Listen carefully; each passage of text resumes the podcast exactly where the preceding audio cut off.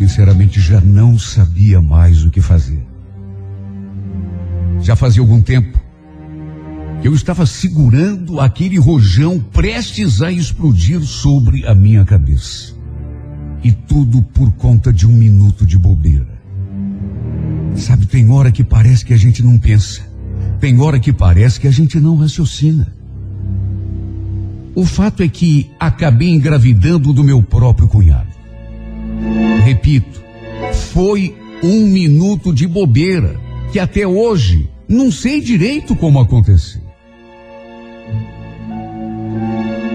Naquela noite, todo mundo começou a beber um pouco além da conta, a se divertir, a rir, a fazer brincadeiras, contar piada. Até que no fim, foi todo mundo dormir e ficamos apenas eu e ele ali na sala. Eu sinceramente não lembro direito como tudo aconteceu. E juro por Deus, não é para me justificar, é que eu não lembro mesmo. O fato é que, quando me dei conta, já tinha feito. O arrependimento, claro, não tardou a chegar. Mas arrependimento não resolve. Aliás, ele também deve ter sentido a mesma coisa, tanto que depois a gente nem chegou a tocar no assunto. Sabe, ficou aquela coisa assim no ar. Aliás, nem olhar na cara um do outro a gente conseguia. Até porque, no meu caso, eu estava me sentindo tão envergonhado. Imagine me deitar com o marido da minha irmã.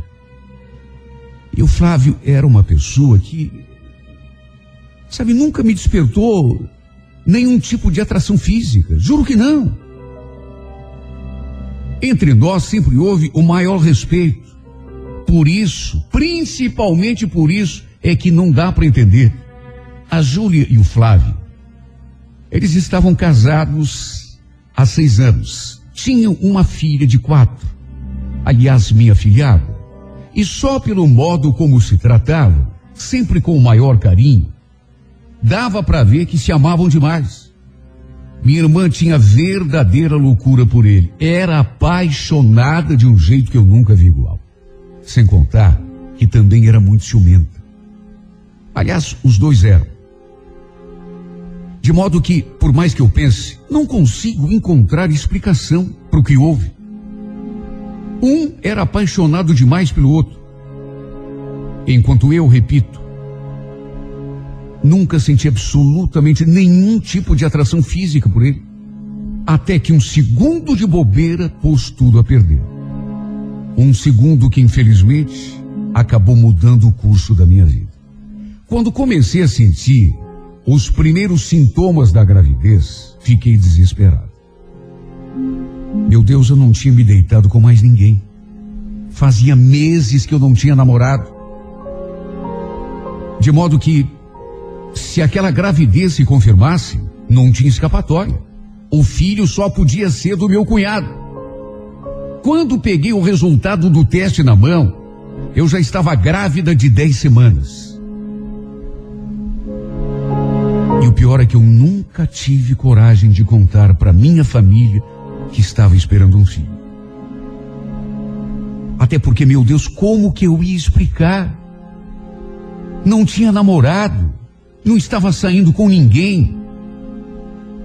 Como que eu ia aparecer em casa de uma hora para outra, dizendo que estava grávida? Fiquei até com medo da minha irmã me botar contra a parede e no fim, acuada, eu de repente até confirmar o que eu e o Flávio tínhamos feito. Com certeza seria o maior escândalo.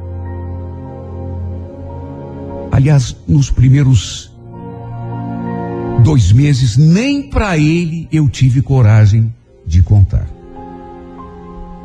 Sei lá, eu me sentia coada, indefesa, com tanto medo das consequências. Na verdade, eu só contei mesmo para o pessoal de casa quando não tinha mais jeito. Quando não tive mais como esconder a barriga. Aliás, se contei, foi porque A minha mãe tomou dianteira. Ela já andava desconfiada, até porque eu vivia enjoada. Minha mãe não é boba. Ela percebeu que eu estava escondendo alguma coisa e alguma coisa importante.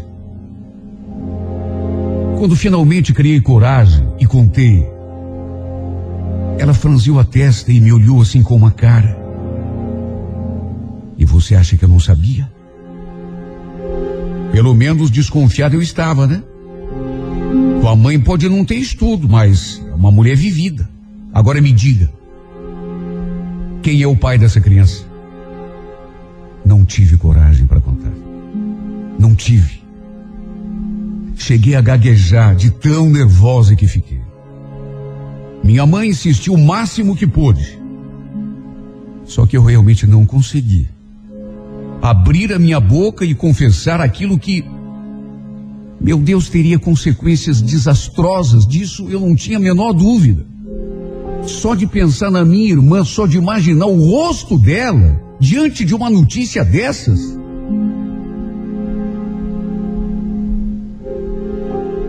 Diante da insistência da minha mãe, eu inventei que o pai da criança era alguém que ela não conhecia e que ele estava viajando, mas que quando chegasse, eu o levaria até em casa para ela conhecer.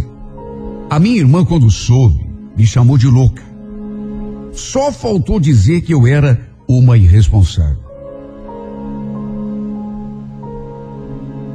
Se ela soubesse quem era o pai,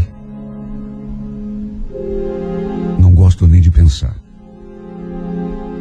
Aliás, repito, depois do que aconteceu entre nós, eu e o Flávio nem chegamos a nos falar.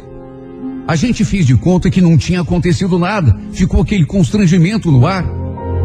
Sim, porque eu estava com uma vergonha danada. E ele, provavelmente também. Então a gente achou melhor fingir que não tinha acontecido. Só que agora, situação era outra. Agora não tinha como fingir que não tinha acontecido. Agora tinha uma gravidez a caminho.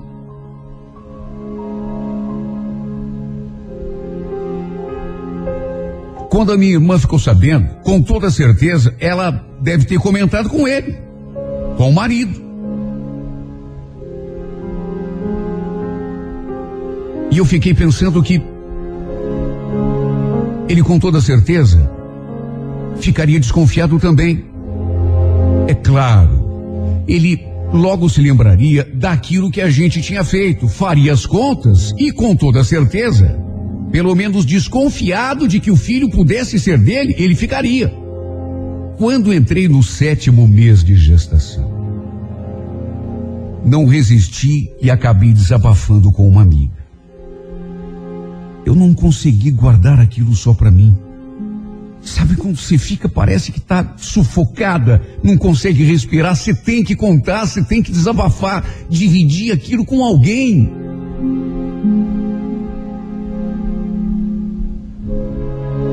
Eu acho que se não contasse, eu ia explodir. Num primeiro momento, ela ficou espantada. Depois me aconselhou.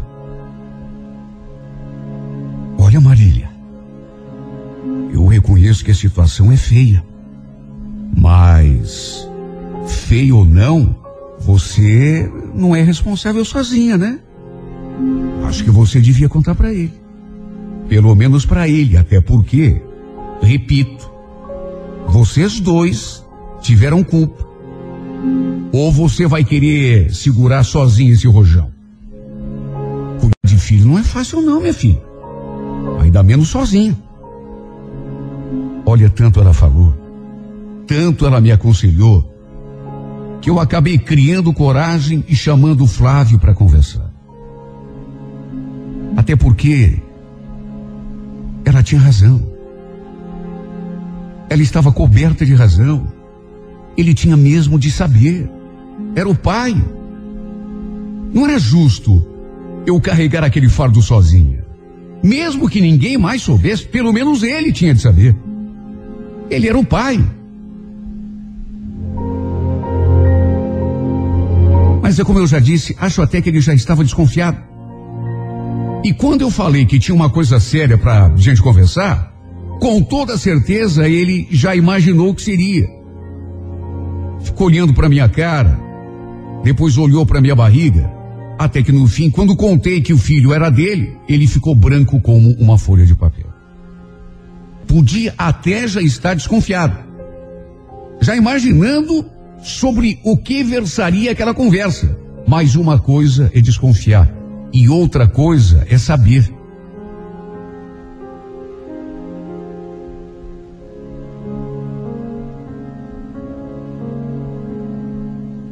Depois de alguns segundos de silêncio,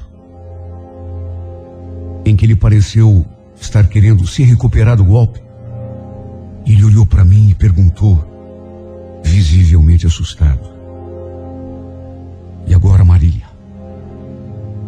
O que, é que você pretende fazer? Não me diga que você está pensando em contar tudo para Júlia. Porque se você fizer isso, bom, você conhece a tua irmã melhor do que ninguém, né? Ela me mata. Aliás, é capaz de matar os dois, eu e você. Ele estava tão nervoso que me deu até pena. Só faltou me implorar de joelhos para não contar nada para ela. Até que no meio da conversa, eu ainda argumentei. Mas Flávio, você também precisa entender o meu lado. Você é o pai desse filho. Você vai ter que assumir. Marília, eu sei o que eu fiz. Mas, pelo amor de Deus, não conta. O que, que você quer? Que a tua irmã arranque o meu couro? Eu faço o que você quiser, menos isso. A não ser que você queira que esse filho já nasça sem pai. Porque a tua irmã vai me matar.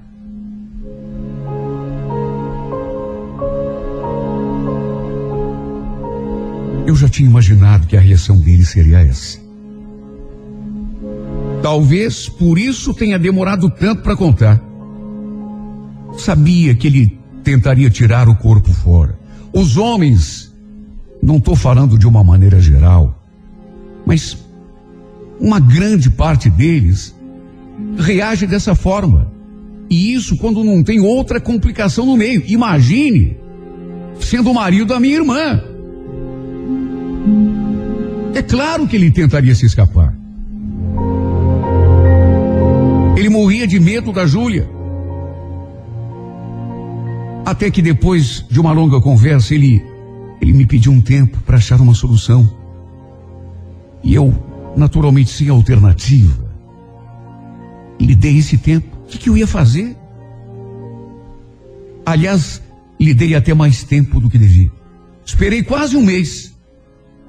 E como ele não se manifestou, eu procurei de novo. Até porque nessas alturas, minha família estava me cobrando. Todo mundo querendo saber quem era o pai do bebê que eu esperava. Quando perguntei se ele tinha pensado numa solução, ele respirou profundamente e, como se estivesse resignado, baixou a cabeça. Pior que não, Marília. Eu pensei, pensei, mas. É que não tem saída. Só que. Sabe contar tudo para para Júlia? Só que eu tô vendo que não tem outro jeito. A não ser contar para todo mundo, né? Fazer o quê? Olha, confesso que fiquei até espantado com a reação dele. Não estava esperando. Tanto que perguntei se ele estava mesmo falando sério se teria mesmo coragem de encarar minha irmã, minha mãe, todo mundo, a família toda.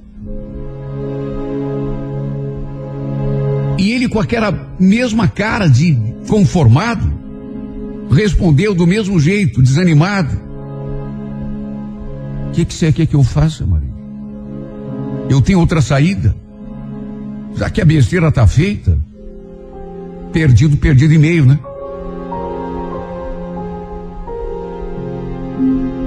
Combinamos então de reunir a família no domingo para abrir o jogo com todo mundo. Eu fiquei até de fazer um almoço como desculpa para reunir o pessoal lá de casa. Coitado. Olha, eu fiquei com uma pena desse homem.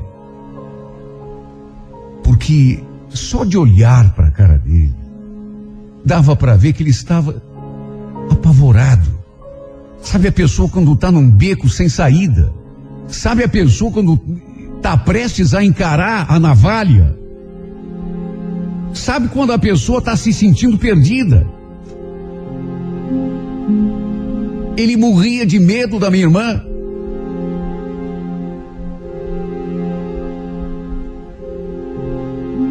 Ficou tudo combinado. Seria naquele domingo. A cara dele dava pena. Dava para ver que ele estava fazendo aquilo forçado. Provavelmente já antevendo as consequências depois que todo mundo ficasse sabendo da verdade. Por um lado, não vou negar que fiquei até aliviada. Porque eu não estava mais suportando mentir para todo mundo.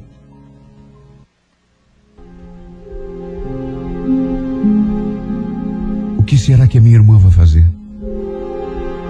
Ele tem razão. Ela é capaz de me matar. O casamento dos dois, com toda certeza, acabou.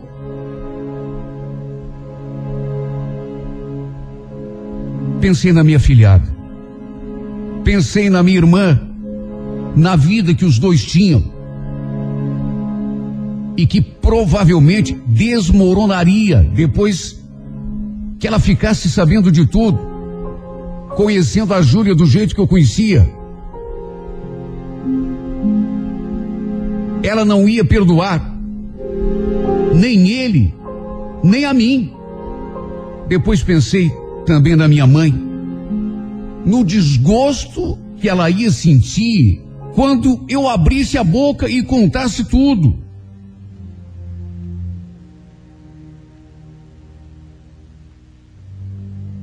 E foi por tudo isso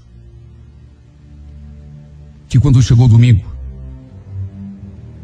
e o pessoal se reuniu lá em casa, antes mesmo de servir o almoço, eu pedi a atenção de todo mundo e falei: Gente, eu eu preparei esse almoço hoje aqui em casa porque tem uma coisa muito importante para contar para vocês. Falei aquilo e olhei na direção do Flávio. Ele escutava de cabeça baixa, pensativo, provavelmente só esperando pelo terremoto que se seguiria aquela revelação. O resto do pessoal, todo mundo olhava para mim com aquela expressão de expectativa, ansiedade, curiosidade. Olhei para minha irmã, para minha sobrinha, olhei para minha mãe. Depois olhei para os outros parentes, todo mundo ali, sabe? Bom, na verdade, eu queria fazer um convite. Eu queria convidar a Júlia e o Flávio para serem padrinhos do meu filho. Vocês aceitam? Olha, enquanto a minha irmã se abria num sorriso, eu olhei para o meu cunhado e vi que ele tinha levantado a cabeça assim, repentinamente, e me olhado com uma cara mas com uma cara de susto, como se estivesse vendo um fantasma. Sim, porque o combinado era de eu botar as cartas na mesa. Contar para toda a família que ele era o pai do bebê que eu esperava. Sendo que de repente, eu acabei falando outra coisa. Ele ficou me olhando espantado. E ao mesmo tempo com uma expressão de alívio. A Júlia então se virou para ele e, sem desfazer aquele sorriso, falou: Claro que a gente aceita, né, amor? Vai ser uma honra. O Flávio, coitado, não conseguia nem falar. Só olhou assim para mim com aquele, com aquela expressão de, de agradecimento, de alívio. Sim, porque se eu tivesse feito tudo aquilo que a gente tinha combinado, só Deus sabe como podia ter acabado aquele domingo. Com certeza não sobraria pedra sobre pedra. No fim, tudo acabou numa grande comemoração. Sabe, eu, eu nunca me arrependi da decisão que tomei. Porque, vamos convir, se eu tivesse contado tudo, colocado as cartas à mesa, eu só estragaria a vida de todo mundo. Minha irmã, por exemplo, jamais nos perdoaria, nunca. E provavelmente seria o fim do seu casamento, mas disso não tenho dúvida nenhuma.